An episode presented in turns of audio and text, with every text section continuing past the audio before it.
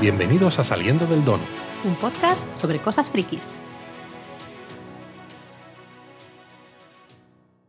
Ahora sí que sí, Laura, acabamos la fase 4 con el especial de vacaciones, el Holiday Special, ¿no? Este especial de Navidad de Guardianes de la Galaxia. Bueno, la fase 4 del MCU, del universo cinematográfico de Marvel. Yo es que ya estoy puesto que para mí la, vida es el MCU, entonces digo la fase 4 y claro, ya, ya supongo, presupongo que nuestros donuteros lo van a entender.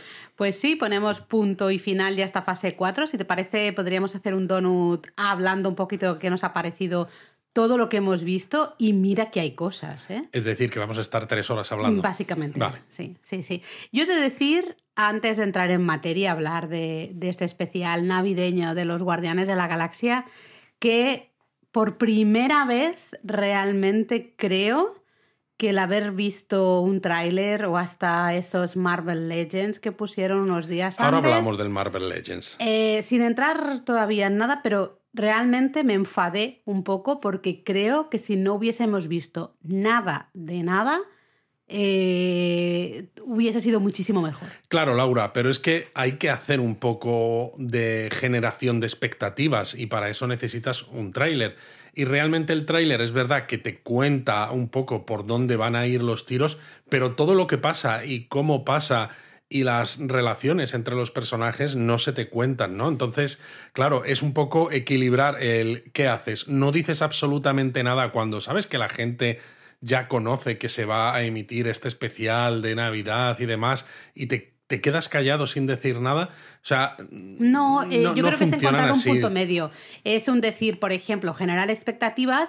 Primero, yo lo pondría un poquito más cerca de, las fechas navideñas. Ya sé que para los estadounidenses, después de Acción de Gracias, ya es Navidad. Exacto, y esto justo se emitió el día después, el viernes después de Acción de Gracias. Vale, por eso mismo. Es el Christmas time. Vale, pero para mí, pues yo, por ejemplo, a mí me hubiese gustado que hubiese habido un poco de secretismo, que supiéramos que era un especial de Navidad, un especial de Navidad de Guardianes de la Galaxia, pero que no se nos enseñara nadie, nada, que hubiera así como trailers, no sé, en plan, eh, solo que se escuchara algo, ding, ding, ding, algo, un poquito de música y recuerda, y el día, por ejemplo, 24 de diciembre, regalito de. Pero es que esas cosas ya se hacen también, pero se hacen mucho antes y son incluso teasers de los teasers. Bueno, Luis, yo te digo lo que a mí me gustaría. Claro, pero es que lo que a ti este te gustaría ya se está haciendo. Claro, pero y ya se este hace con muchas cosas y se hacen pósters muy previos y tal. Vale, pero digo que en este caso creo que el haber dado más información, el que, haya habido esos trailers y demás,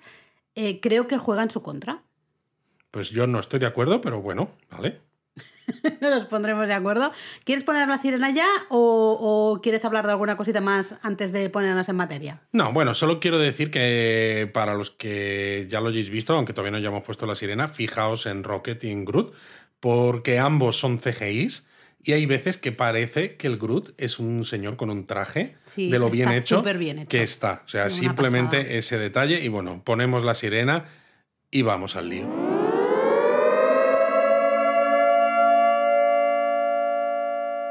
Bueno, Luis, ya hemos puesto la sirena, ya podemos hablar aquí con calma.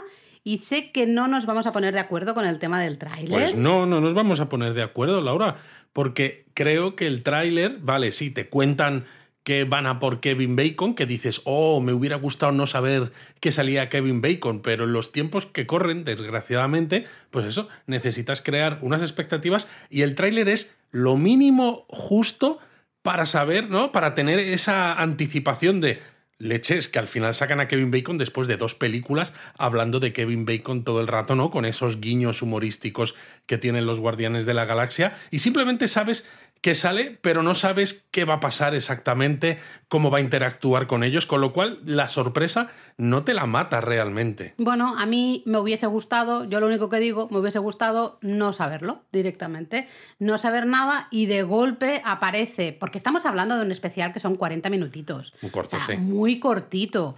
Realmente, ahora hablaremos de esto, pero realmente la historia es muy sencilla, es un... Hay más...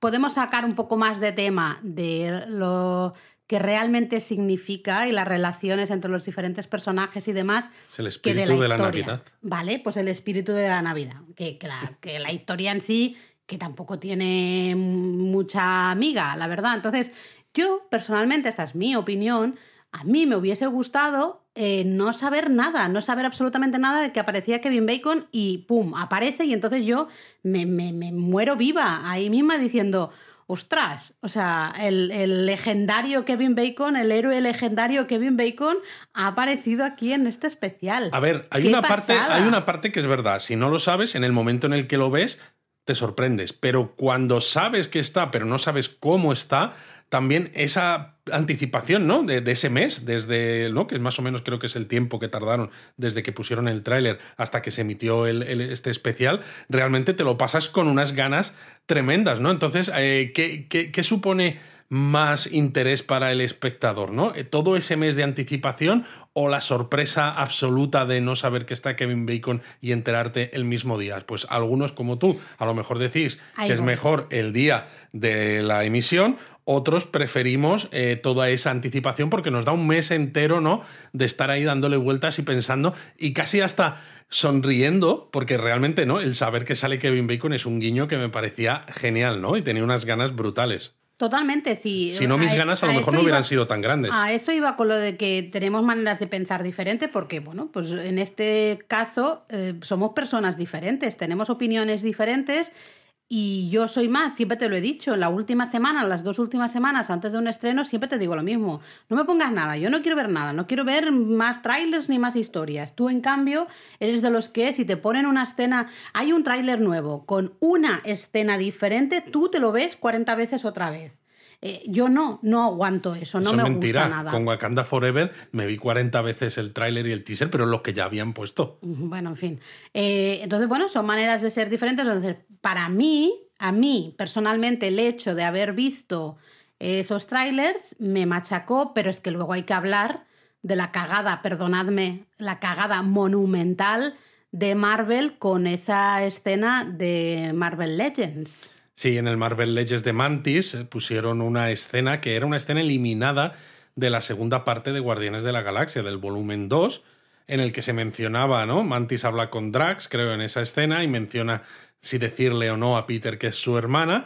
Y claro, creo que se dieron cuenta del cagadón, lo quitaron inmediatamente y volvieron a subir el Marvel Legends sin esa escena. Claro, no dijeron los motivos, pero teniendo en cuenta que este Marvel Legends se estrenó unos poquitos días antes del especial de Guardianes, toda la gente pensó, esto va a tener que ver con la trama del especial de Navidad de Guardianes de la Galaxia. Y aunque ya no es que tenga que ver con la trama o no, es que me parece una brutalidad spoilear algo así realmente. No sé, eh, yo me enfadé un poco porque cuando estábamos vimos ese Marvel Legends, vimos esa escena eliminada y nos bueno, al menos podemos decir que la hemos visto porque luego la han quitado, pues eso. Eh, yo nos miramos, recuerdo y dije, ¿y esto? Porque claro, tendríais que vernos. Nosotros somos unos puñeteros frikis cuando vemos estas cosas y hasta Eric vamos repitiendo las frases que van diciéndonos. Algunas de las películas nos las sabemos tan de memoria que hay ciertas frases que las, las decimos nosotros, ¿no? También junto con el actor o actriz.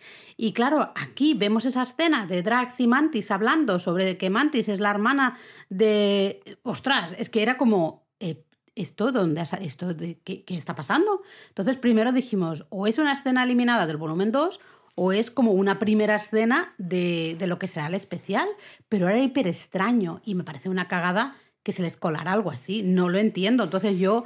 Yo ya, no sé, pienso que está hecho un poco a propósito para generar todavía más. No, no creo. Yo creo que esto simplemente fue un error sin más. Ostras, pues vaya error, también te digo, ¿eh? Pero bueno, dejando eso aparte, vamos a ponernos a hablar de lo positivo del especial. Coño, es que es muy positivo el especial. Bueno, Luis, ¿te ha gustado mucho? A mí me ha gustado mucho. A mí ah. los guardianes me encantan. Eh, creo que James Gunn con los guardianes de la galaxia ha sabido ¿no? tomar un grupo un poco de misfits, que dicen en inglés, ¿no? De gente un poco eh, perdedores, como decía también el propio Star-Lord en la primera, y gente un poco diversa, extraña, que dices no encajan ni con cola, y sin embargo acaban formando una piña. Y resulta muy emotivo, ¿no? Tanto la el final de la primera película como el final de la segunda. Eh, en este, este, especial se nota mucho el tema de piña. Yo creo que aquí se ve claramente que este grupo de, de hijos, cada uno de su padre y de su madre, eh, son una familia, ¿no? Se han convertido en una familia y, y con sus cosas, como en cualquier familia, pero se quieren y buscan un poco la felicidad al uno del Sobre otro. todo eso es lo importante, ¿no? Que se quieren a pesar de todo, ¿no? Claro. Porque es algo, una frase que ya dice Drax en el volumen 2, eh, ¿no? Cuando se están quejando, creo que es Nebula, ¿no? Y siempre eso estáis gritando. Y dice, eso no lo hacen los amigos. Y dice, no, son porque somos familia, ¿no? Claro. O sea, es un paso, es un, paso, más allá, ¿no? Y es- está muy bien el especial este al final, porque, claro, eh, tiene todo lo que es Guardianes de la Galaxia, pero comprimido en 40 minutos, ¿no? Y una de esas cosas incluye, claro, la banda sonora que tanto le gusta al James Gunn, ¿no? Añadir un montón de canciones chulas, porque está lleno de canciones navideñas constantemente sonando. La verdad es que me encanta la- el especial, porque Sí, siempre no hay falta mucha que lo música. digas. A ver, esto que quede entre nosotros, Luis, tá- tápate los oídos, pero aquí el Luisete ha estado escuchando una de las canciones non-stop en, no sé, en estos últimos tres días o no sé cuánto hace Bueno, que por hemos visto el supuesto. especial. Eh, ya se me está haciendo un poco bola, también te lo tengo que Mal, decir. muy mal. Bueno, incluso el logo de Marvel comienza ya con imágenes navideñas, luego nos cambia las típicas imágenes de los superhéroes, ¿no? Que, pero acaba con toques navideños y guirnaldas de luces y todo esto, ¿no? Ya el propio logo de Marvel del principio ya nos indica que estamos en un espíritu navideño. ¿Y has visto mm, nuevas caras en ese eh, logo de Marvel? Porque a mí nunca me da tiempo, yo lo siento, yo soy muy miope. He visto y, nuevas eh, caras. No, yo no veo nada. También he de reconocer que para verlas algunas de ellas, porque claro, pasa muy rápido y a veces tú tienes el ojo en la V, por ejemplo, y te tendrías que haber fijado en la A. O de sea, Marvel, que le has ¿no? dado al pause. Entonces le he dado el pause. Vale. Exacto. Entonces he visto que sale Okoye, sale She-Hulk, abogada Hulka, sale Shuri como Black Panther cuando levanta el brazo en alto y dice Yubambe. Eh, sale el hombre lobo en blanco y negro. Es decir, sale Todo lo último. Ostras, el hombre lobo sí que no lo, no lo vi para nada, ¿eh? Los otros, como me fuiste mm, diciendo, yo iba en plan, a ver, a ver, ¿dónde? Sí, sí, lo he Sí, visto. tuvimos que echarlo atrás un par de veces para que tú pudieras verla. Yo te decía, ¿has visto a She-Hulk? Y tú, no. ¿Dónde? Ahí, pues no, no lo he y sigo sin verlo. Pero bueno, eh, el especial, bueno, nada más comenzar, vemos algo un poquito raro porque es- vemos la nave grande que recuerda un poco la de Guardianes 2. Tú Claro. eres el, Sí, el sí, experto sí. en naves, Pero claro, se está- acaba destruida. Y además, cuando te fijas bien, ¿no? Porque depende también con qué luz lo vieras. Cuando lo vimos nosotros la primera vez, porque lo vimos por la mañana y luego lo vimos con Eric por la noche. Por la noche se veía un poco mejor, por la mañana con el reflejo del sol y esto, Yo- esa escena en el espacio, no se veía tanto y yo lo decía... disfruté más de noche. Sí, de yo también. Pero en esa escena yo decía, aquí hay algo raro y claro, luego te das cuenta de que es que es un dibujo animado. Exactamente. Son dibujos animado- animados y sale Cracklin con Peter de joven y bueno, también sale Yondu. En este caso vuelve el actor, ¿no? A Exacto, ponerle voz vuelve a Michael esos- Rooker a ponerle la voz a Yondu y la verdad es que está muy bien, ¿no? Y básicamente lo que cuentan es la historia de cómo Yondu destrozó, destruyó la Navidad, ¿no? Una especie como si fuera Mr. Scrooge eh, mezclado con el Grinch o algo así. Sí, ese es el tema, yo creo, central del especial, ¿no? Yondu destruye la Navidad para Peter. Exacto, sí, porque básicamente lo que eh, nos muestran con los dibujos animados, ¿no? Es como Peter y Kraglin eh, han hecho un, árbol de Navidad con trozos y cosas que han encontrado en la nave y encima han preparado regalos para todos, ¿no? Y claro, lle- llega el Yondo y dice, ¿qué es esto que habéis hecho? ¿No? Y claro, hablan de regalos, le dice, ¿pero qué regalos ni qué leche? Si los Ravagers eh, se Nos ganan lo que tienen, ¿no? las cosas. Con el esfuerzo. ¿Te acuerdas, por cierto, que hay un regalo para Taserface? Hay un regalo para Taserface.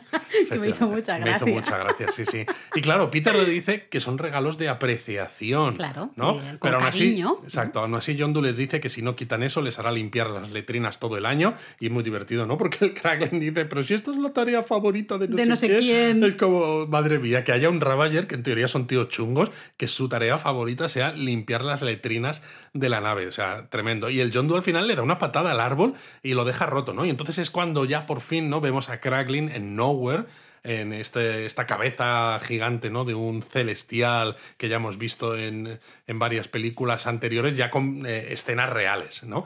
Y entonces, Bueno, sabemos ahí que se dice muy rápidamente, pero que compraron, que los guardianes han comprado Nowhere al colector. Exacto, a ¿no? Benicio del Toro. Coleccionista, no sé cómo se dice en Sí, al español. coleccionista y ahora lo están gestionando ellos y tienen mucho trabajo para hacer de Nowhere un lugar habitable, ¿no? Donde la gente pueda vivir, y porque parece que es un lugar para todos los desplazados por el blip de Thanos, ¿no? Entonces, realmente están haciendo algo bueno y encima que encaja mucho con los cómics, porque los cómics, ¿no? Eh, la base de operaciones de los Guardianes de la Galaxia actualmente es eh, precisamente Nowhere. Y encima mm. nos dice eso, que Benicio del Toro, su personaje, está vivo. Sí, sí, yo al principio pensé, cuando estaba pensando en ello. No, no se lo podrían haber comprado. No, no, porque además dice, me fui, es que el tema es que me fui otra vez a ver esa parte porque no recordaba si mencionaban directamente que se lo habían comprado al colector directamente. Y sí, creo que es Nebula la que lo comenta. Entonces, claro, dices, vale, pues sí, evidentemente el coleccionista este, el colector,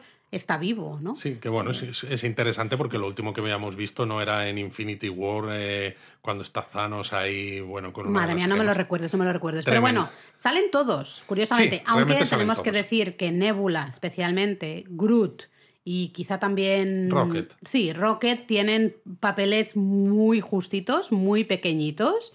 Eh, cada uno luego tiene alguna escena un poquito divertida. Bueno, en algún momento Rocket tiene una escena con Cosmo, la, perra soviética, ¿no? Que está que es más súper mona, monísima, ahí, utilizando poderes de telequinesis. Claro, eh, Rocket la, está usando, ¿no? Para colocar una serie de paneles y tal, es como muy, muy divertido. Sí, me hace muchas gracias porque la perra no se cabrea porque la está usando de mala manera. Un, dulce de pero luego es eso, luego es muy perra, claro, y dice, quiero uno de esos delicious treats. un trick, un trick, Uno de esos dulces deliciosos que tienes ahí en el bolsillo.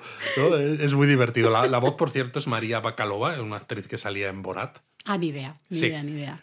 Y bueno, sale un poquito más Peter, evidentemente, porque es la historia central, es lo que decíamos, ¿no? Justamente Mantis y Drax están pensando cómo podemos ayudar un poco a Peter a disfrutar de nuevo de la Navidad, ¿no? Por eso Cracklin cuenta un poco cómo Yondu destruyó la Navidad para Peter y demás. Sí, pero esa conversación de Mantis y Drax eh, ocurre después del número musical con el que aparecen las letras ya del ah, especial de Navidad. Claro, ¿cómo, ¿cómo puede ser que me haya olvidado de ese número musical cuando es el que la estoy escuchando yo que has escuchado tú en loop durante todo el fin de semana? Eh, Luis, presenta la canción. Exacto. Pues eso, es una canción de un grupo, una banda como de country alternativo o rock eh, o pop, no sé cómo decirlo, eh, muy alto de volumen, ¿no? Que un poco así lo dice el propio líder de la banda, que se llama The Old 97s y se llama I don't know what Christmas is, but Christmas time is here, ¿no? No sé lo que es la Navidad, pero el tiempo navideño, sé ¿no? que la Navidad está aquí. La Navidad está, está aquí. Y es curioso porque James Gunn, el director, empezó a escribir la canción y bueno, pues tenía algunas ideas de la letra y esto, pero al final eh, acabó pidiéndole ayuda al cantante de, esta banda, porque había utilizado ya una canción de esta banda en su primera película y desde entonces pues se han hecho muy amigos, ha ido a muchísimos conciertos de ellos, ¿no? Le, gusta muchísimo. Y entonces leía, ¿no? Pues el propio James Gunn lo, lo, decía, que se empezaron a enviar versiones de la letra, ¿no? Pues de ida y vuelta constantemente, a ir trabajando en la canción, hasta que llegó un momento en el que el James Gunn dijo, oyes, ¿y por qué no la tocáis vosotros mismos? en el especial, ¿no? En lugar de poner a unos actores que simulen pues ser un grupo de música. Y pues eso, estuvieron con el maquillaje puesto, creo que durante una jornada entera, ¿no? De ocho horas y todo el tiempo cantando, cantando, que realmente sí que cantan ellos, ¿no? Que alguna puede pensar, oye, si con todo este maquillaje, los prostéticos, ¿no? ¿Puedes cantar? Pues sí. Y no se quejaron ni un momento porque estaban súper felices, ¿no? De estar metidos dentro del universo cinematográfico de Marvel. Y me encanta porque es una canción, ¿no? Que se supone que toma todo lo que Nowhere saben de la Navidad pero es, muy poco. Que es muy poco, porque es como un teléfono escacharrado. Porque, claro, ¿no? El propio líder de la banda le dice al Peter: Mira, es que, claro, quiero ir a la fuente, porque tú, claro, como terráqueo, tú conoces la Navidad, pero es que lo que nosotros sabemos, yo lo he aprendido de Rocket. Rocket lo aprendió de Cosmo, de la perra, que dice Estela. Eh, ella lo aprendió de Kraglin y Kraglin lo, lo aprendió de ti, ¿no? Entonces empiezan a cantar y es súper divertida. A mí me encanta la canción. Eh, sí, sí, bueno, te la sabes ya de memoria. Eh, no del todo, pero. Venga, canta, un trocito, Luis. No, Cuéntanos algo de este la no canción. Es, este no es el podcast del karaoke de japonesamente, Laura. Bueno, es una canción, la verdad, muy divertida, muy eh, del estilo de James Gunn, al final, del humor de James Gunn. Bueno, un, sí, un poco irreverente. Pero que al final dices, bueno, igual no es tan diferente, ¿no? Porque dice que Santa es un tío raro, peludo, con superpoderes épicos, que es un maestro ladrón, un profesional de, de, abrir cerraduras. No. Dices, te lanza misiles si no te portas bien, y si no le dejas galletas, te deja estiércol en los calcetines. Esto no forma parte del lore, Luis. Exacto. Y luego dice encima que asa castañas con su poderoso lanzallama. Que no tiene un lanzallamas. Bueno, pareces, pareces estar lore aquí con esto. Muy bien, Laura. A mí, sinceramente, me encantaría ver un especial de Navidad, ¿no? En Disney Plus, como un Papá Noel que fuera como el que dice la canción. Madre mía. Con su lanzallamas, dejando mierda en los calcetines. Pero no sería apto para niños, ¿eh? No sería Sería apto. para adultos. Y de hecho, la segunda estrofa de la canción ya me parto de la risa cuando dice que es. Porque dice que es como un dictador, ¿no? Que tiene a los elfos tan dominados que uno que no quería hacer regalos y que quería ser un dentista dice ahora está durmiendo con los peces, como si fuera la mafia. Interesante. ¿No? Y luego, claro, la señora Klaus dice works the pole, ¿no? Un doble sentido con el pole, ¿no? Que es polo el polo norte. norte. Y el pole, ¿no? Del pole dancer. De las eh, de striptease, ¿no? De las chicas Sí, un poco, en ese sí. estilo, ¿no? Y que los elfos La barra pronto. vertical esa. Exacto, que los elfos pronto se alzarán y apuñalarán a Santa en los ojos. Que dices, hostis, tela, tela, tela. La tela". verdad es que es una canción que, mira que yo no estoy, sinceramente, esto también que quede entre nosotros, no estoy nada navideña, no tengo, estoy un poco grinch este año. eh, pero es una canción que a pesar de que no estés muy puesto en la Navidad o no te guste mucho la Navidad y demás, el tono, la letra, los sonidos, todo, también como a mí me gusta mucho como Peter, ¿no? Está ahí Como Peter escuchando. interrumpe cosas, Exacto, ¿no? ¿no? Iba diciendo, pero en plan, ¿de qué dices? No, esto no, pero esto no, como que... Eh, me gusta mucho, Y además muy bien. eso, ¿no? Porque tiene momentos que suenan algunos, por ejemplo, algunas panderetas, pero no es exagerado, ¿no? No tiene ese tono navideño súper exagerado, pero está ahí, ¿no? Sí. Y es divertida, y pero tiene un ritmo además pegadizo, Sí, ¿no? Un se- ritmo se pop pega, eh, pega. pegadizo. Súper interesante. Yo creo que va a ser una canción que se va a colar en muchos recopilatorios de canciones navideñas a partir de ahora, al menos en el mío seguro, porque me parece, es que, no Me sé, creo. me parece fantástica. Y bueno, con eso, como tú decías, eh, vemos las letras, ¿no? Digamos, aquí empieza Exacto, de aquí alguna empieza, manera digamos, el, oficialmente el el especial. Y entonces, que es que yo me había colado, eh, pues em- vemos esa conversación justamente de Mantis y, y Drax, en el que pues hablan justamente de, de- de pensar un poco un regalo, hacer algo para que eh, Peter vuelva a tener un poco de ilusión por la Navidad, porque claro, la Navidad fue destruida por Yondu, ¿no? No solo por eso, ¿no? Porque Mantis le dice a Drax que, claro, que lo está pasando muy mal por lo de Gamora. Claro, claro, ¿no? se hace Tiene la mención. otro duelo por, por lo de Gamora, claro, Sí. que ella murió y que la que volvió no, No es, la Gamora, Gamora. que él conoció y que encima le manda a paseo cuando él la intenta besar. Claro, porque no tienen ningún tipo de historia. no- no- Efectivamente. entonces es lógico, ¿no? Entonces Drax dice, oye, más que algo, podría ser alguien. Y ahí, claro, a, a los dos se les iluminan los ojos, y los de Mantis son tremendos, ¿no? Y dice Mantis, ¡Ah! Kevin Kevin Bacon, Bacon. ¿no? Que es el principal héroe de la Tierra y puede que hasta sea el líder de toda la Tierra, ¿no? Que ya dices, madre mía, eh, eh, van un poco mal, van un poco mal, ¿no? Y claro, es entonces cuando Mantis habla de su secreto, ¿no? De que es su hermana. Pero claro, no quiere decírselo porque no quiere que Peter recuerde cada vez que la mire que su padre mató a su madre y que luego además trató de matarle a él. Que entonces es claro, si, si hemos visto la cagada esta del Legend como hemos visto nosotros, entonces dices, vale, de todas maneras es algo, ¿no? Lo de que Mantis era la hermana que en ciertos foros se llevaba Sí, hablando desde yo en hacía mucho Reddit tiempo. lo había visto muchísimo. La gente era una teoría de estas muy apalancadas en Reddit, al menos. Eh, se hablaba mucho de no solo, porque claro, en la película, en el volumen 2, Mantis dice que, la, que la, el padre de Peter la encuentra en su versión... Larva. Larva, exacto, Exacto. ¿no? Y la mantiene con vida y la usa, básicamente, Para porque como descansar Mantis y tiene todo esos eso. poderes, exacto, ¿no? Eh, pero muchos, Sí, pero queda un poco raro también. En muchos foros se había dicho ya, bueno, en Reddit desde luego, eh, la teoría aplastante era que, que no, que era hija del padre. que de no tenía Peter, quizás el gen que le permitía ¿no? utilizar esa luz, eh, que es lo que él quería, pero que como había tenido algún poder que era interesante, la había la mantenido con vida. y ya está, sí, sí. Eh, pero bueno, claro, es un poco un- una sorpresa, ¿no? Porque es la confirmación de que sí, que Mantis es la hermana de Peter, ella además lo sabe, es decir, ha estado, entre comillas, mintiendo hasta ahora, no ha sido sincera con quién es realmente. Y bueno, ahí se queda la historia y vemos a Drax y a Mantis que agarran una nave que no sé yo Una cuál nave es. fabulosa, un set fabuloso que van a usar en la película El Volumen 3, que se estrena el año que viene, en 2023. Lo digo por si alguien escucha esto más adelante, que a lo mejor ese año que viene, vete tú a saber cuándo es.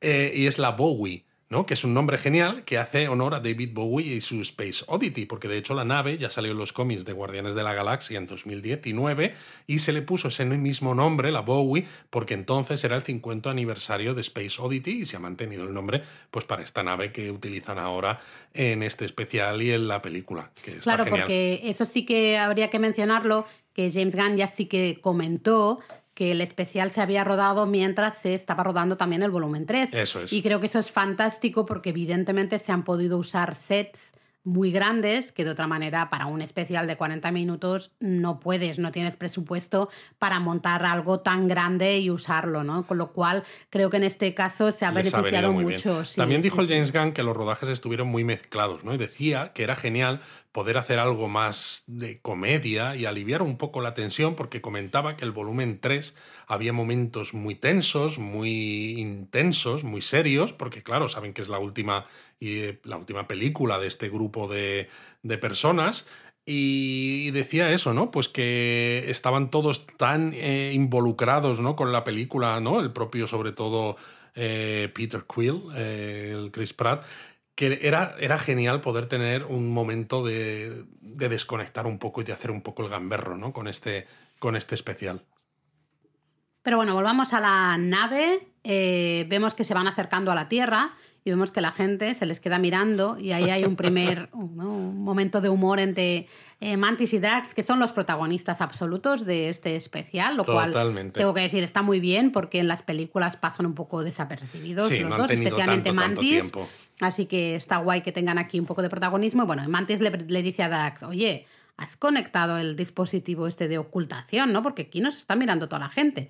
Y Drax, todo, todo ahí orgulloso, dice, sí, sí, sí, sí, pero lo activa, aunque se le nota mogollón que lo activa y Mantis, en plan, si lo acabas de activar ahora. Y él, no, no sé de qué me hablas, no sé de qué me hablas. Es ¿no? divertido, recuerda un poco ¿no? ese momento cuando está comiendo las nueces Zargesta, que le ven Peter y Gamora en la, creo que es en Infinity War, y dice que está increíblemente quieto y que, que es invisible al, al ojo, ¿no? Entonces, o sea, la manera en la que se mueve para conectar el dispositivo de ocultación, ¿no? Así como quien no quiere la cosa, me ha recordado un poco a esa escena. Aterrizan en lo alto de la colina donde está el cartel de Hollywood, ahí en Los Ángeles, y mientras se van preguntando cómo encontrarán a Kevin Bacon, aparecen, ¿no? Nos, los encontramos en la zona del teatro chino, de ahí de Los Ángeles, que es una zona donde siempre hay un montón de gente disfrazada de superhéroes con la que te puedes hacer fotos y este tipo de, de cosas, ¿no?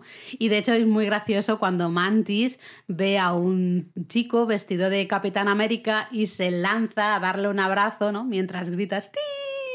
Y el, po- el pobre señor como que se va corriendo del susto, ¿no? Porque Ya claro, te de digo. golpe tiene esa señora ahí Exacto, tremendo. Luego Drax ve a otro vestido de GoBot y les dice a los que se están haciendo la foto con él que es que tengan cuidado y que le va a arrancar la cabeza. Y claro, como es muy literal, ya te, te entra el miedo y dices, ay Dios mío, la que me va a liar el, el Drax. Y efectivamente, luego hay un momento en el que hay gente que se está haciendo fotos con Mantis y que se ve de fondo a Drax y le está pegando una paliza al tipo disfrazado del GoBot. La verdad es que está muy bien encontrado porque, claro, tú dices, madre mía, estos dos llegan aquí sin saber dónde está Kevin Bacon, mm, sin dinero, ¿no? Ni- ¿Cómo lo van a hacer? hacer?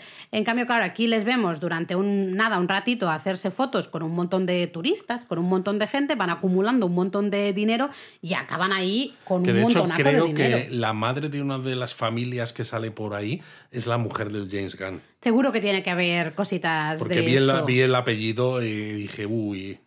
Y no sé si te fijaste también que cuando están yendo de noche, en plan, no sabemos, eh, vamos a ver si Kevin Bacon está en este bar, no sé si te fijaste que hay un cartel que hay un- una Un obra de teatro, un una especial de Navidad. vale, eh, interpretado por Kingo, Exacto. que es el de los Eternals, así que ahí tenemos un guiñito Otro más. a, a otra película, en este caso, de esta fase, ¿no? Y claro, acaban en un bar. ¿no? Bueno, Que un bar gay, clarísimamente Bueno, un sí, bar gay. Clarísimamente. Drax está ahí, vamos, o sea, están todos loquitos por él. Hombre, con ese, ese, ese cuerpo que tiene, lo cachas que está, ¿no? Drax, de hecho, le pide al camarero sus mejores libaciones y le que habla pregunta... de una manera. Es que, claro, habla de una manera y le pregunta por Kevin Bacon, que, por cierto, Kevin Bacon siempre no es Kevin, no es Mr. Bacon, es Kevin, Kevin Bacon, Bacon, todo seguido. Mm. Pero el camarero, claro, no sabe nada, no sabe nada, ¿no? Y se piden unos chupitos. Y a mí me hace mucha gracia como Mantis empieza a beberse el chupito porque lo sujeta con las dos manos, mete la lengua primero, vuelve a meter la lengua Como si fuera un perrito. como si fuera un perrillo, luego parece que le gusta, entonces abre mucho la boca y se lo echa todo a la garganta y le empieza a salir como humo. Bueno, claro, haciendo. "Ah, ah", Y no le sale humo por la boca. El camarero está en plan de. ¿Y este par? Es que es un especial también de comedia muy física a veces, ¿no? De muy tontería, ¿no? Sí. Muy de muy este tipo de cosas. Y luego se pone a bailar, Mantis. Hombre, por supuesto, es la reina de la fiesta. De hecho, los eh, señores, ¿no? Los chicos que hay por ahí en, en el bar le preguntan a Drax si él también se anima a bailar y él dice que eso es para gente patética. Pero luego ahí se pone a beber con, Con ellos. con, con los amigos, eh, en fin, ¿no? Están ahí los bueno, dos se dándolo gastan, todo en el bar se y gastan todo el acaban dinero que han ganado con la foto, Básicamente, básicamente. ¿no? Entonces acaban los dos medio borrachos en la acera, cuando el bar ya está cerrado. Y están hablando de no sabemos ni dónde está Kevin Bacon, Nadie qué lo vamos conoce. a hacer. Y entonces una señora que está justo en la tienda de al lado eh, tiene un mapa de estos mapas que se venden en Los Ángeles de Que las de casas. se de- venden, sí, sí, claro, la- efectivamente. las casas de los famosos, ¿no? Y le dice, cuesta 40 dólares. Joder, qué robo. Y claro, Mantis dice, mierda, no tengo dinero. Y cuando piensas, Mantis es buena, ¿no? No, bueno, pues ya ahí se queda la historia. ¡Ostras! Mantis toca a la señora y usa ahí sus poderes de una manera curiosa. No la habíamos visto realmente usar los poderes de esta manera. Eh, básicamente le dice, me vas a dar el mapa, me vas a dar todo el dinero que tengas, ¿no? Y la señora le da el mapa, le da todo el dinero. ¿no? Tremendo, tremendo. sí, sí, es, un cambio de es actitud. curioso porque, Sí. claro, Mantis la- sabemos que es muy poderosa porque, joder, tuvo a Thanos, estuvo ella subida, ¿no? Encima de Thanos y con las manos ahí en la cabeza de Thanos, eh, diciéndole, controlándole Bueno, de alguna consi- manera. consiguió hacer dormir a, a Ego el tiempo suficiente. También. Que Ego es un, era un celestial. Sí, sí, sí, por eso digo que es una eh, Más poderoso de lo que parece, sí. súper poderosa, pero no la habíamos visto nunca usando los poderes de esta manera, ¿no? Sí, de una manera un poco más egoísta. Sí, de, oye, dame el mapa, dame el, el dinero. Luego es gracioso, ¿no? Cuando se ve el mapa, porque claro, al final del todo, ¿no? Se ve la cara de Kevin Bacon, ¿no? Es como el objetivo. Pero hay varias caras más que aparecen en ese mapa de famosos y uno de ellos es de Margot Robbie, que es la que hacía de Harley Quinn en la película del Suicide Squad de DC, de la distinguida competencia. Pero otra cara que aparece es la de John Cena, que hace de El Pacificador, del cual también además ha habido serie y también salía en la película del Suicide Squad, ¿no? Es un, es un guiño que el propio James Gunn ha metido, ¿no? Y que me hace mucha gracia que el MCU a veces tenga estas referencias, ¿no? A personajes y cosas de la competencia y que no les importe hacerlo, cuando al revés de momento no he visto que ocurra mucho. A lo mejor ahora que James Gunn es uno de los dos super jefazos de DC Studios, a lo mejor se empieza a dar un poco, porque él sí que ha dicho que le gustaría hacer un, un crossover entre la Liga de la Justicia y los Vengadores No, y por cosas Dios. así. Eh, tiene que mejorar mucho la Liga de la Justicia, ¿eh? Bueno, esto es otro tema. Eh, bueno, vemos en ese momento a Kevin Bacon, que está en su casa, en su mansión, casa maravillosa, está feliz, está preparando eh, todo para la Navidad, y tú dices, ay madre, los otros ya tienen el mapa, Hombre, claro. y evidentemente están ahí. Justo llaman al timbre, que es súper eh, gracioso también porque se acercan mucho al timbre, ¿no? Y, y Mantis Que está súper pegada. timbre. Eh, y claro, piden por Kevin Bacon. Hola, está Kevin Bacon, básicamente, ¿no? Y, y claro, él dice, oye, eh, dejadme en paz, ¿no? Exacto, Y al bromas final- no, no sé quiénes sois, tal. al ¿no? final desconecta el timbre porque, claro, estos dos están, venga, a darle al timbre, ding dong, ding dong, ding dong, todo el rato. Y, y al final, Mantis, bueno, ven un poco la verja de entrada de la casa y Mantis dice, "Am, ¿podrías a lo mejor lanzarme encima de la verja? Y casi sin haber terminado la frase, Drax, ¡pum!, la lanza ¿no? por encima de yo, la yo- verja. yo me partía de la risa. O sea, porque es eso. Es inesperado, no ha terminado la frase y ya está volando ella por encima de la verja cuando Drax la tira y, se, y cae en el suelo, ¿no? Como si cayera. Una hostia que Eh, se Claro, claro, por- porque no cae bien, ¿no? Hace A ver. ¿cómo va a caer? Y de hecho, luego Drax salta, pum, ¿no? Y ella dice, hombre, eh, te- eh, tendrías que haberte esperado. Que Y dice, ¿pero no qué sé- quieres? ¿Que te lance? ¿Que no te lance? ¿Que no te lance? ¿Qué quieres? Eh, ese tipo de humor es muy gracioso. Muy físico, además, también. Muy absurdo, pero, pero muy gracioso. Entonces, bueno, se cuelan, ¿no? Ya, ya los, tienen, los tenemos dentro de la casa. Bueno, están en el jardín, donde está, claro, está todo decorado eh, con cositas de Navidad. Y ahí Drax se enamora de alguna manera de un hombre, de un hombre, de un duendecillo. Un duendecillo, un elfo de Sí, estos, un ¿no? Pues que es como una figura de estas iluminadas. Al Little Man es de Sí. que le llama él. Y, Y es divertido porque Mantis le- como que le echa la bronca, ¿no? Le dice, es que no, esto no es, no es para que te lo lleves, tienes que estar a lo que tienes que estar. eso, ¿no? Hasta que ella ve un bastón de estos de dulce, Exacto. así súper grande, y se queda también prendada y se lo lleva y dice, bueno, igual está aquí para que nos lo llevemos. sin el igual, ¿no? Básicamente dice, esto probablemente está aquí para que, para que nos lo llevemos, ¿no? Y bueno, llaman a la puerta y evidentemente Kevin Bacon ya se asusta del todo porque dice, mierda, empieza a llamar a la policía de, bueno, esto ya se está pasando de castaño oscuro, no es una Y en broma. ese momento Drax atraviesa el lateral de la puerta, Rompe el cristal. rompe el cristal, el susto de Kevin Bacon es tremendo, sale corriendo, tira el árbol de Navidad al suelo, los otros le persiguen y dices, madre mía, madre mía. Claro, todo una esto locura". mientras está el teléfono que está llamando a la policía justamente diciéndoles, oye, que hay unos frikis aquí eh, disfrazados ¿no? de, casa, de exacto. algo que han entrado en, en mi casa. Entonces van ahí eh, corriendo, les están persiguiendo y es muy gracioso porque en un momento Drax se frena y se da cuenta de que se ha dejado su elfo este hinchable eh, en algún sitio en la casa, ¿no? mientras estaba persiguiendo a, a Kevin Bacon.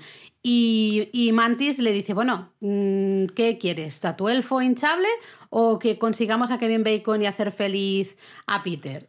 Y hay un segundo de pausa y tú sabes Sabes perfectamente, perfectamente lo que va a decir. qué va a decir Drax y es evidente que quiere el elfo. Exacto. Y luego encima hablan de, de que si el bastón este de dulce es un hombre o no.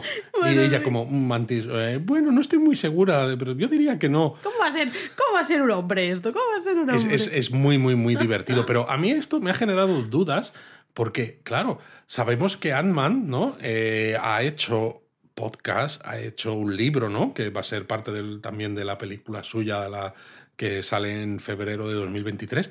¿Cómo puede ser que no les reconozcan, ¿no? Que a lo mejor se piensa que están disfrazados, pero joder, dices, este, este disfraz es demasiado, Él demasiado dice currado. que están dos, eh, dos personas disfrazadas cuando está hablando con la policía. Y de hecho, en el- la propia zona del teatro chino en Los Ángeles, evidentemente la gente también se cree Bueno, que no son sé. personas Vale, disfrazadas. quizá- quizás sea eso, quizás Porque sea. igual que está Steve Rogers, ¿no? Que Sí, está sí. Capitán América, o hay otro que creo que era Bueno, Ant-Man también. Sí, el que sí, bueno, bueno, quizás sea eso, quizás Claro, sea que se lo piensen más normal es que, pienses disfraces, que es una persona disfrazada. que no, ¿no? son los de verdad. Luego Claro. es muy divertido porque, cl- claro, el Kevin Bacon está huyendo, ¿no? Y está corriendo por la calle, mientras, ¿no? La cámara le enfoca a él corriendo, además de una manera muy cómica, mientras al fondo se ve a Mantis y a Drax eh, saltando de jardín en jardín, persiguiéndole, pero pegando unos saltos como muy ridículos que recuerda mucho un poco los días de la troma de, de- de James Gunn, ¿no? Este proyecto en el que él estuvo implicado con pelis muy raras, muy locas. Que por cierto, a mí esto me hizo mucha gracia porque digo, hombre, Mantis, si sabes dar estos saltos, Podías no necesitabas que.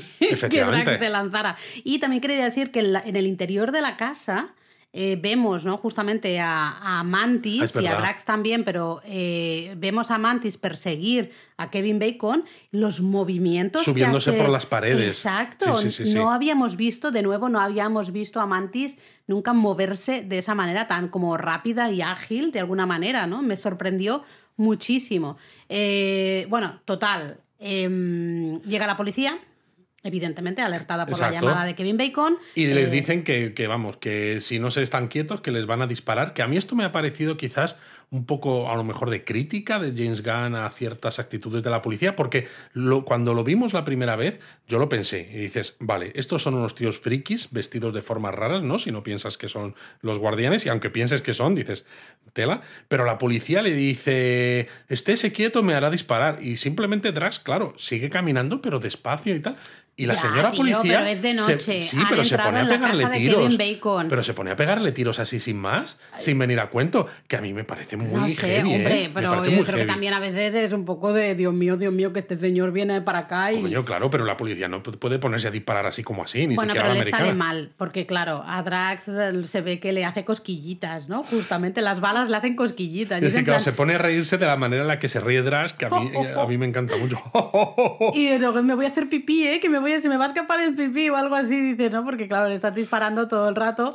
Y luego Mantis, de nuevo, yo es que estoy alucinada con Mantis en este episodio, súper cañera, usa su, el bastón este de dulce, ¿no? La decoración esta que ha robado de casa de Kevin Bacon, eh, pues para derrotar al resto de policías, ¿no? Y les, de hecho les pone la mano y les hace dormir. Ahí Sí, sí, pero los mata. movimientos que tiene, eh, además, es muy Brutal. de artes marciales Sí, a sí, lo sí, bestia. Sí, sí, sí.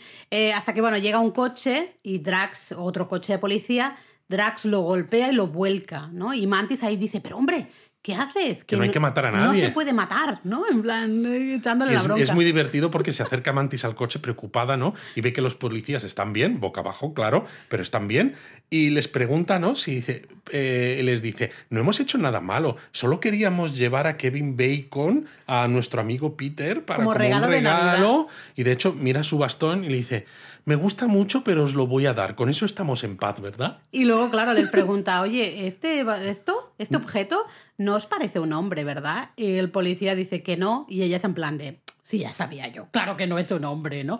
Eh, como muy, muy absurdo, muy, es muy, muy, muy, muy absurdo. Por cierto, que como curiosidad, porque claro, estamos hablando de Kevin Bacon todo el rato, Kevin Bacon en el MCU, pero es que no sé si tú te acuerdas que Kevin Bacon ya ha salido en películas de Marvel. No, No, ¿no te acuerdas? No. Pues en X-Men First Class salía Kevin Bacon haciendo de Sebastian Shaw. Y parece que esto no se tuvo en cuenta ah, para cuando llamaron a Kevin Bacon para este especial, porque claro, la película es ya de hace algunos años, pero claro, como ahora se está hablando de los mutantes cada vez más, ¿no? Ya hemos dicho en donuts anteriores, ¿no? Esas pequeñas pistitas que van saliendo aquí y allá, pues bueno, no sé, como se habla también de ciertos rumores de que salgan los mutantes al final de la fase 6, los mutantes, digamos, clásicos ¿no? de la 20th Century Fox antes de que Disney haga los suyos propios, pues que a lo mejor podríamos ver a Kevin Bacon como Sebastian Shaw de aquí al final de la fase 6. A ver, no lo sé. Por poder ser, pero aquí aparece Kevin Bacon como Kevin Que Bacon, sí, que sí. ¿no? Como el actor. Total, se llevan a Kevin Bacon, el pobre está que se hace pipí encima, está asustadísimo. Claro, imagínate cómo va a estar, ¿no? Entonces, eh, eh, es que, vamos, yo es que también estaría súper asustada con Totalmente, ese por par eso, por con eso precisamente. Mantis le toca y le dice que va a tener ganas de venir con nosotros.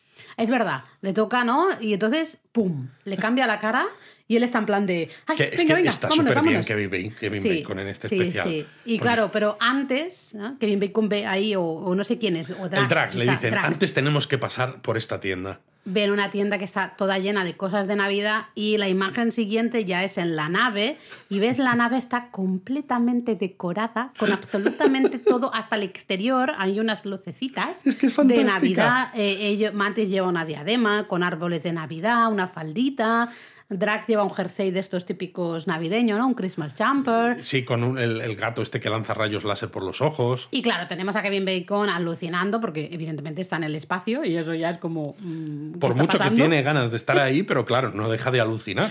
Y ahí hay una conversación muy divertida porque, claro, ¿no? Le dicen a Kevin Bacon que es un gran héroe, que, jo, que salvó a mucha gente bailando. Claro, y ahí. Claro, él, eh, Kevin Bacon dice, no, eso no fui yo, fue un personaje.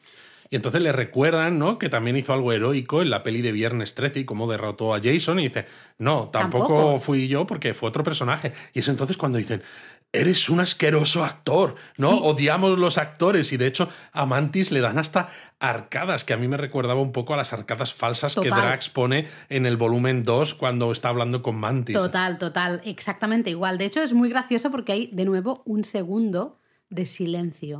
Y luego, detrás de ese segundo, dicen lo de "Ah, eres un asqueroso actor. Pero hay un segundo de silencio que tú dices, ay, madre, que se viene, ¿no? Que de Se hecho, viene". a mí además me hace pensar por qué odian todos a los actores. Yo creo que eso sí que es un guiño interno. Yo creo un que sí. guiño a- hacia ellos mismos, ¿no? Porque lo dice Mantis, lo dice Drax, pero es que luego cuando Luego, vuelven a Nowhere lo dice, lo dice Nebula, ¿no? sí. Y es como, ¿pero qué pasa con los actores? Bueno, total, que Mantis le dice que tiene que ser un héroe, porque si no se les, eh, se les descuajaringa aquí la sorpresa para Peter y le toca, ¿no? Le dice, tienes que ser un héroe. Y ahí, curiosamente, a Kevin Bacon se le pone acento británico, al menos en la versión original, no sé cómo lo habrán hecho en la versión eh, doblada. Y, y dice que, ¿no? Así con su acento británico, que es un héroe de la Segunda Guerra Mundial. soldado ¿no? de la Segunda Guerra Mundial, sí.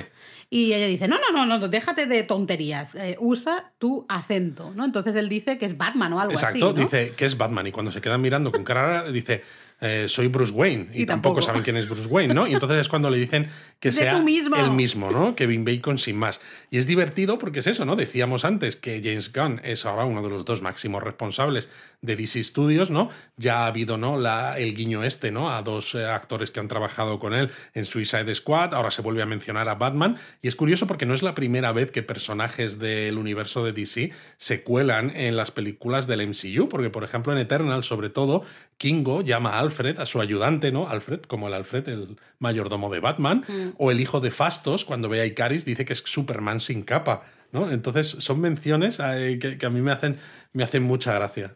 Total, volvemos a Nowhere y vemos ahí a Peter que, eh, bueno, ve, primero se le acerca un poquito Groot y Peter dice, aquí se está cociendo algo, voy a ver, se va hacia la zona central, a la plaza, lo que sea, ¿no? Central, y, y empieza, se ilumina todo, todo está lleno, todo el, set está lleno de lucecitas de Navidad. Y de decoraciones Luego, y de todo. enchufan cada, además vamos viendo que cada uno de los guardianes tiene como un botón que apretar, ¿no? Hay uno que enciende las lucecitas, otro que enciende el cañón de nieve artificial, otro que no sé qué, ¿no? Todo el mundo está compinchado. Y ¿no? claro, la cara de Peter es fantástica, ¿no? Y cuando encima le trae Groot su regalo en una carretilla, una caja alargada grande, al principio además me encanta porque Peter sonríe hasta que la caja se empieza a mover y a hacer ruidos y decir que, que le saquen ya, que no puede respirar, que se va a desmayar y la cara de Peter ahí es un puto poema. O sea, es que... Abre la caja rapidísimamente y sale Kevin Bacon en plan ¡Tada! ¡Tada! Aquí estoy, ¿no? Y claro, Peter está en plan, pero que esto es un secuestro, pero que, que habéis ha- haciendo. Y mira a Mantis, de hecho, y dice, has usado tus poderes, ¿no? Quítale, o sea, que haz que, sienta lo que es exacto, que tenga que sentir. Y, y claro, ahí cuando Mantis toca a Kevin Bacon y Kevin Bacon deja de estar en ese trance, le vemos. Y le dice, no salgas corriendo, ¿no? No, salgas Tranquilo. corriendo. Y tú sabes. Y sale que- corriendo. Evidentemente, sabes que va a salir. Pero ves, son corriendo. estas cosas que, que te las esperas, pero precisamente está tan bien hecho, ¿no? El, el ritmo que le pone James Gunn a esto, que esos segundos, ¿no? Que ya es la tercera vez que se- nos esperamos un segundo a que pase algo, es justo ese build-up, ¿no? Esa, el, el espectador tiene esa expectativa y dice, va a pasar. Bueno, y un poco entonces de va. anticipación, Exacto, ¿no? y va y efectivamente pasa y entonces te ríes. Eh, por cierto, en este momento se había rumoreado, se hizo como muy viral eh, la opinión. Alguien puso en algún sitio que se ve un borracho, ¿no? Bebiendo ginebra en un momento.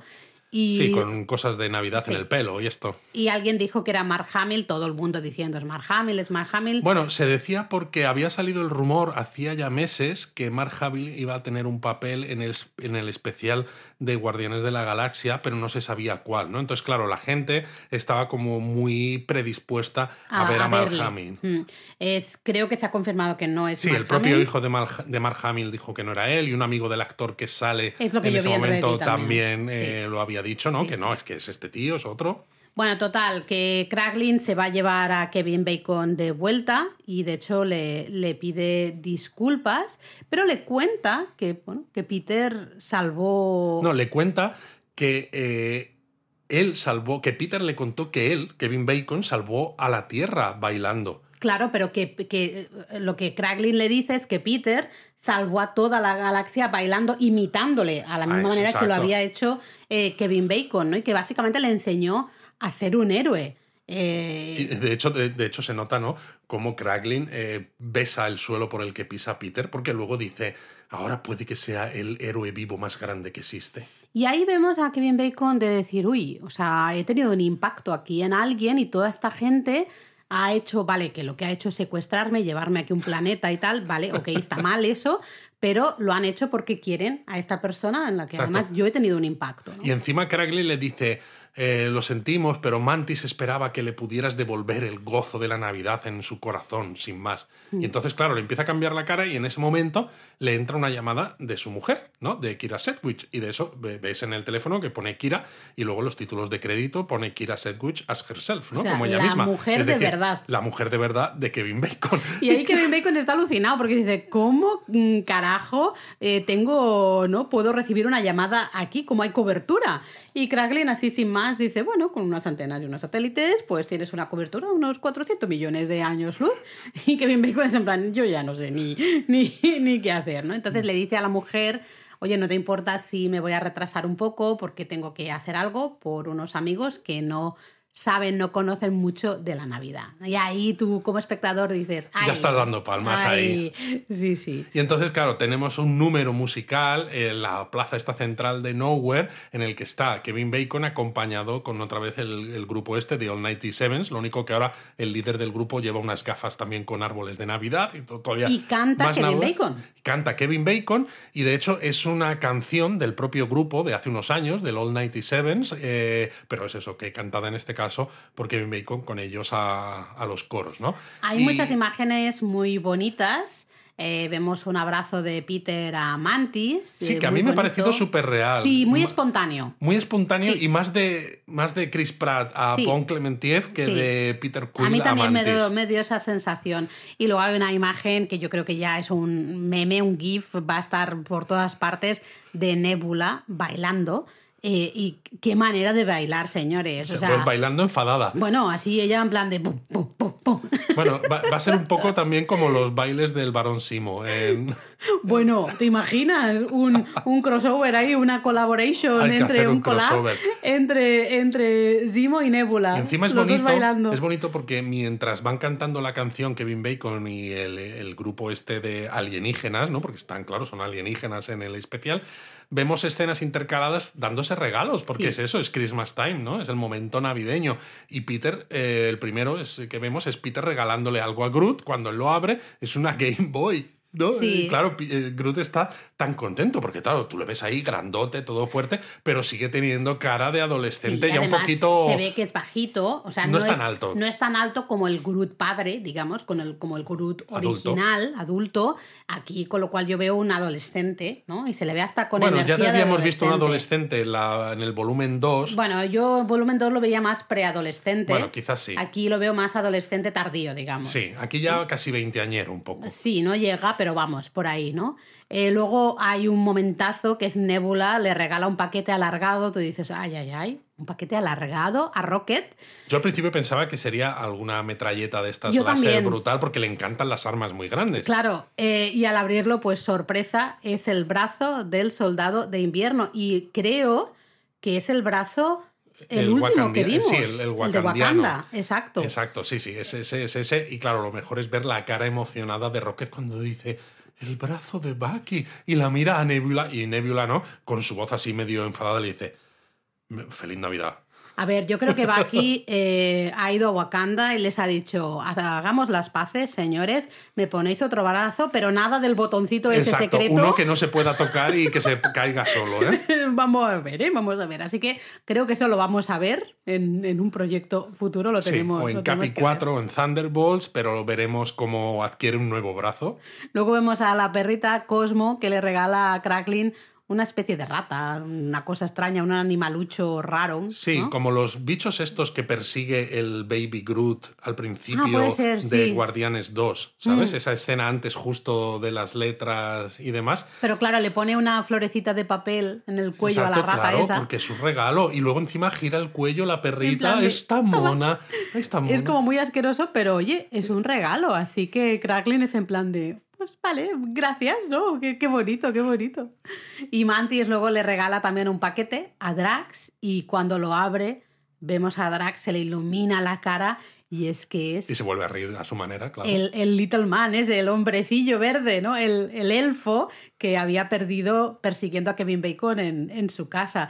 Se pone súper mega contento, se abrazan, en fin. Vemos que todos o varios de ellos reciben también unos regalos de Groot, que son pequeños dioramas, ¿no? de cosas de- que hemos ido, de escenas que hemos ido viendo en, en el especial. Y el último es justamente el que le da a Cracklin, que es muy Inception, porque básicamente es la misma escena que estamos viendo en ese momento. En ese momento. Y de hecho, la manera en la que gira la cabeza Kraglin, ¿no? Y se ríe también me resulta súper natural, ¿no? O sea, es que en todo el especial notas que hay Es una. muy dulce. O sea, pero no solo muy dulce, sino que también hay un buen rollo, ¿sabes? Sí, y, sí, y- y unas ganas de pasarlo bien por parte de los propios actores que es impresionante. Y al final, pues claro, acaba la canción y se despiden todos de Kevin Bacon con un gran abra- abrazo y dice Kevin Bacon que nos veremos en Pascua, ¿no? Nos veremos en Semana Santa. Y dices, ¿pero esto significa que va a haber un especial de Semana Santa de Guardianes o qué puede ser? No sé, ahí está. Eh, eh, Deja la puerta abierta a más apariciones estelares del héroe legendario. El héroe Kevin legendario. Bacon, ¿no? Que por cierto, la decoración navideña del set es impresionante porque no hay sitio donde no haya una luz, eh, un una Papá pasada. Noel, un árbol, un trineo, un no sé cuánto. O sea, allá donde te fijes Es hay algo pasada. puesto. Y aquí pensarías, pues ya, ya estaría, ¿no? Ya se podría acabar el, el especial, pero no. Viene ese toquecito que Marvel sabe hacer muy bien últimamente, bueno, y desde siempre, el momento emotivo, ¿no? El tocarte la fibra, porque vemos que a Mantis y Peter hablar, ¿no? Justamente al final, mientras están ahí todos eh, dándose los regalos y demás. Y Peter está muy emocionado porque le han hecho eso, ¿no? Le han, ostras, han organizado todo eso. Y Mantis justamente le dice que lo han hecho porque saben todos ellos que Yondu había destruido, ¿no? Le había arruinado la Navidad y le cuenta que, claro, la historia que le ha contado, que les había contado Kraglin, ¿no? De cómo Yondu había arruinado la Navidad. Y claro, ahí Pet- Peter dice, "Eh, sí, pero es que él no sabe la historia completa. Y entonces volvemos a tener dibujos animados otra vez. Y se ve como Yondu, ¿no? Ve los regalos y el árbol en la basura y ve el, árbol, el, el regalo suyo, ¿no? También se ve el de Taserface. Taserface. Eh, y lo abre y ve que es el muñecote ese, el monigote ese que tenía puesto en la consola de pilotaje de, de la nave, ¿no? Sí. Que ahora sabemos de dónde viene Exacto. ese monigote. Y entonces cuando luego Peter, eh, de, chaval, llega a su habitación, hay una caja con un regalo de Yondu y son precisamente las dos pistolas láser que le vemos usar a Peter desde la primera película, Que ¿no? son Y es marca manera- de- o sea, es marca de la, casa. efectivamente, es parte de del personaje de, Star-Lord, ¿no? sí. Y dices, jo, pues todo encaja maravillosamente. Y luego, pues claro, volvemos otra vez a la escena de Peter con Mantis, y aunque le cuesta, ¿no? Mantis le empieza a hablar de su padre, y él dice, ¿qué pasa con mi padre? Y tal, dice, no, es que mi padre también es, es Igo. Y entonces dice Peter, ¿me estás diciendo que eres mi hermana? Y entonces, claro, ella dice, sí, y Peter le responde diciendo que es el mejor regalo de Navidad que le podrían haber hecho. Y entonces se pegan un abrazo flipante. Y acaba eh, con otra escena del pasado, en dibujos animados también, que vemos, pues, bueno, sin hablar casi, ¿no? Sin decirse nada, Peter y Yondu entrando en el puente de mando, en la nave, se miran, se sonríen, ¿no? Se dan golpecitos. Sí, se dan golpecitos y cada uno, pues uno pone el monigote, ¿no? Justo ahí encima de los mandos de pilotaje, con lo que sea. Y, y Peter va también con sus pistolitas, ¿no? Esa Y luego ahí. saltan al hiperespacio, que a mí me ha parecido que es un hiperespacio más parecido al de Star Wars, ¿no? Con las luces así. Puede ser. que al de que al del que utilizan aquí en, en el MCU, ¿no? Que son con estos estas puertas, ¿no? Por las que pasa la nave, ¿no? Que son como hexágonos. Ah, no me había fijado, pero me voy a fijar. Sí, sí, Habrá puede que ser. volver a puede ser. Eh, y es, y- y es súper bonito, ¿no? Es muy emotivo todo, muy sencillo. Por- lo que pero es muy emotivo porque encaja también mucho con el final de Yondu que tenemos del volumen 2. Sí, porque yo todo... Yondu siempre ha querido mucho a Peter, ¿no? Es daddy. Ah, exacto. Pues vamos a ver, o sea, eso lo tenemos todos clarísimo. Aparte de ser Mary Poppins, es, es el daddy. Es el daddy. Bueno, hay una escena extra, por cierto, si sois de los que en cuanto aparecen las primeras letras paráis ya No eh, Disney. Plus, no lo hagáis, hay una escena extra que vemos a Cosmo y a Rocket que están con Groot, que está todo cubierto de luces y decoraciones de Navidad. Claro, es un árbol de Navidad, pero está ahí sufriendo. Es muy ¿no? meta, ¿no? Porque es eso, es un árbol con decoraciones de Navidad y dices, pues es un árbol de Navidad. Claro. Y Pues es que es evidente. Y Groot al final como que se cansa, se le cansan los brazos o lo que sea y, y, pues se le caen todas las decoraciones y demás y Rocket dice, has arruinado la Navidad, vamos a necesitar otro especial. que es la segunda mención a otro especial. Y claro, a mí me hace preguntarme si este especial se rodó de forma a la vez que la película, la tercera parte, ¿no? Que ahora está en postproducción y demás. Pues también podrían haber rodado, porque realmente es eso, son 40 minutos, fue muy rápido todo, pues a lo mejor también podrían haber rodado otro especial del cual no se ha dicho nada. Especialmente si para el otro especial los protagonistas, por ejemplo, son Rocket y Groot, por decirte algo. Son, en este especial, los protagonistas principales, los que llevan el peso un poco de la historia, de la mayor parte de las escenas, son Mantis y Drax. El resto Exacto. salen muy poquito, Pero algunos entonces, tienen fíjate, un poquito en más. esta escena salen Groot, Rocket con Cosmo, podrían ser los, Los protagonistas. tres, sí. Lo que pasa es que a mí me preocupa porque entonces Nebula, que no ha salido en mucho, ni en este especial, ni sale en la escena extra, ¿qué va a pasar con Nebula? ¿Se Mm. la cargan? No, por Dios, esperemos que no, que a mí Nebula me gusta mucho y después de verla bailar, ahora quiero verla bailando con el varón Zimo. Esto lo tengo ya clarísimo. Bueno, como conclusión entonces, a mí sinceramente me ha encantado la visión un poco gamberra de la Navidad, ¿no? De- Bueno, muy James Gunn, ¿no? Bueno, muy James Gunn, exacto, ¿no?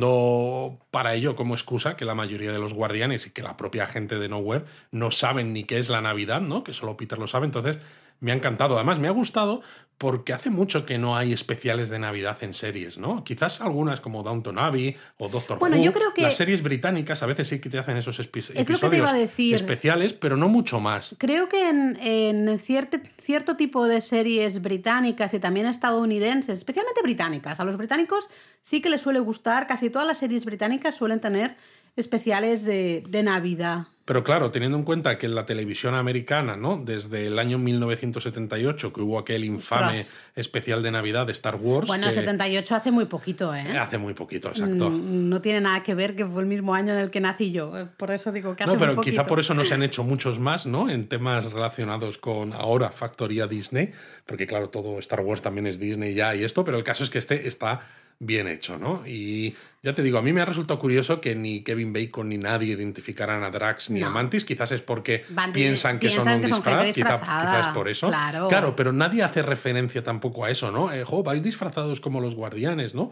Es como nadie... mm, Pero fíjate que vivimos en un mundo eh, post-Thanos.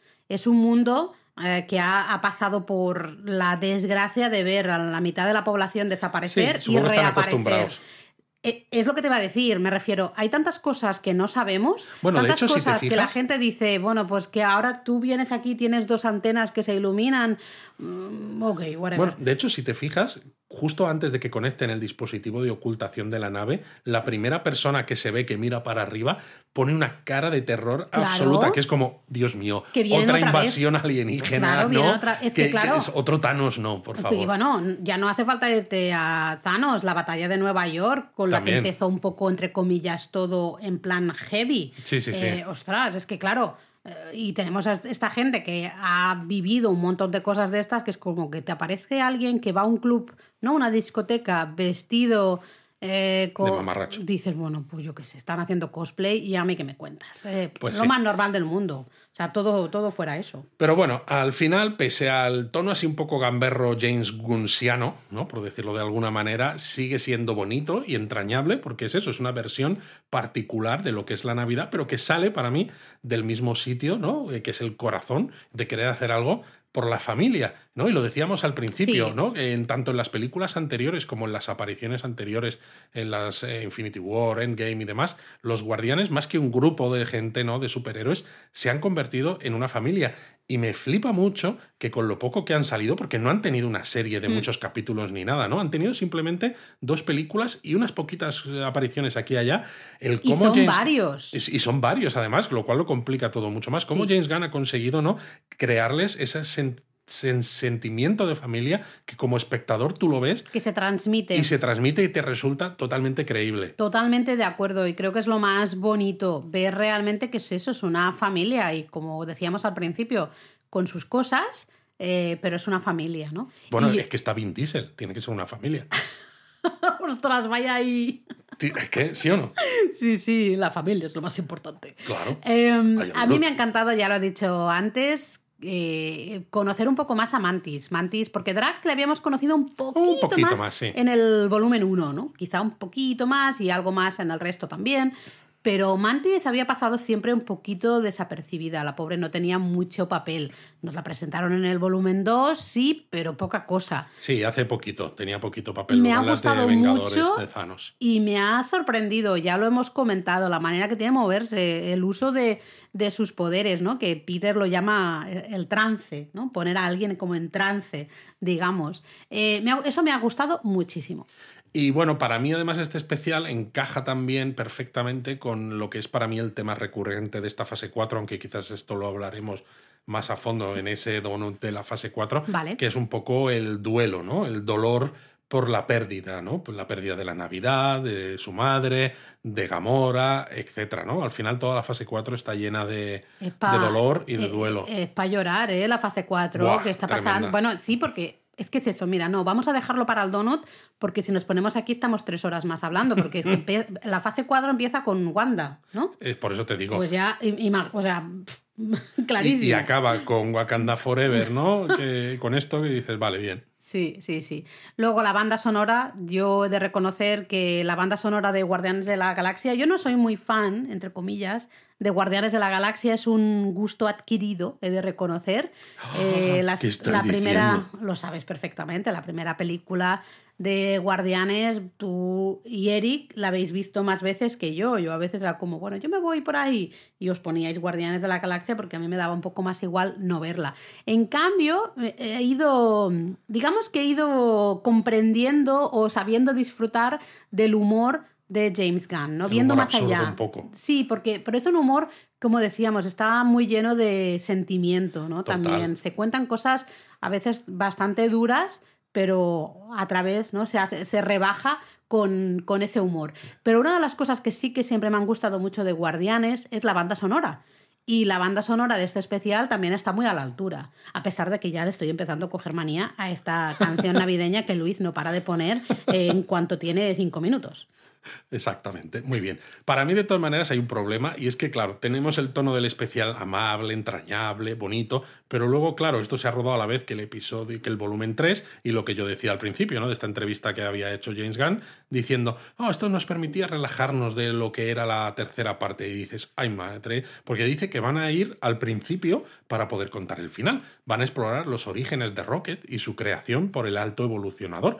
Y claro, va a ser el final del camino para este grupo de gente y ha disparado ¿no? en todos los foros las alarmas de quiénes van a morir, quiénes van a continuar y la gente está muy acojonada, sinceramente, porque además el propio James Gunn creo que ha dicho que vamos a llorar.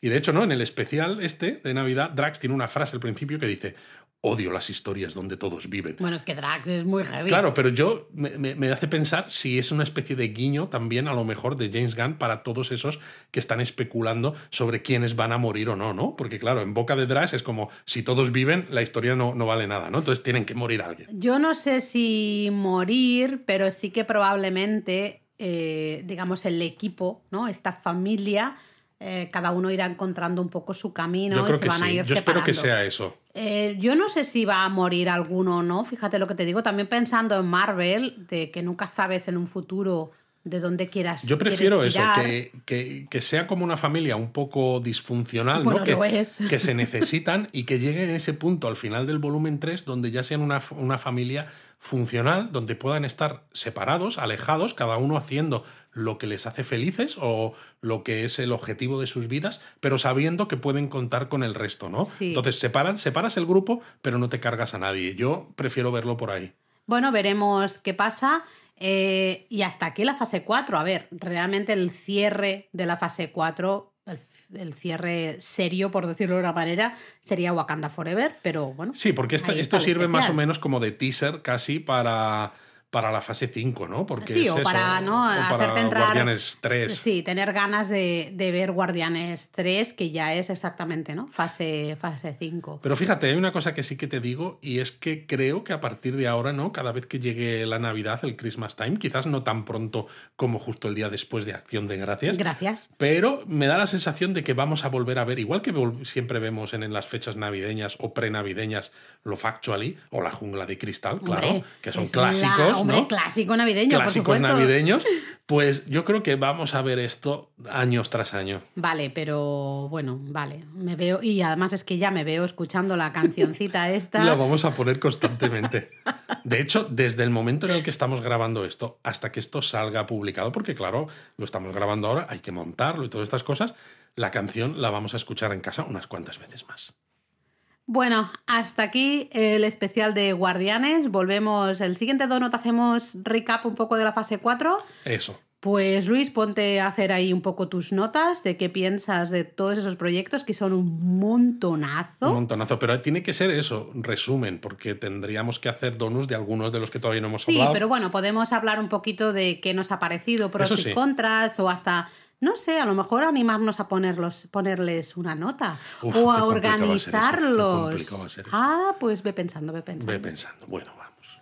Os queremos Queremos 3000.